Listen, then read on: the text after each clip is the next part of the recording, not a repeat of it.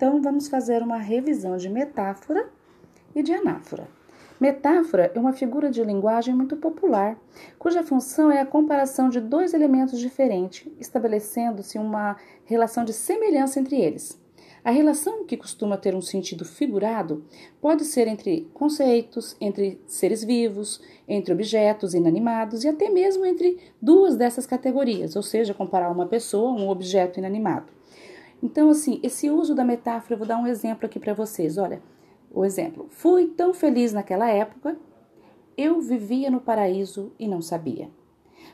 Nesse enunciado, expressar a felicidade vivida em outra época, o enunciador afirma que viveu no paraíso.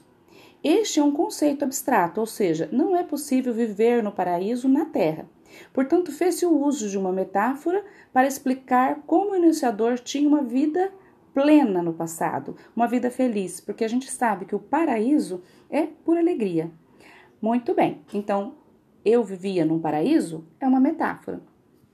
Agora, e o que é anáfora? Anáfora ocorre por meio de uma repetição de termos no começo das frases ou versos. É um recurso estilístico muito utilizado também pelos escritores nas construção, na construção dos versos, como intuito de intensificar uma expressão e também dar ritmo. Olha como a gente nós fizemos assim o poema. Ser criança é uma delícia. Ser criança é ter liberdade. Então essa repetição em cada início de estrofe é uma anáfora.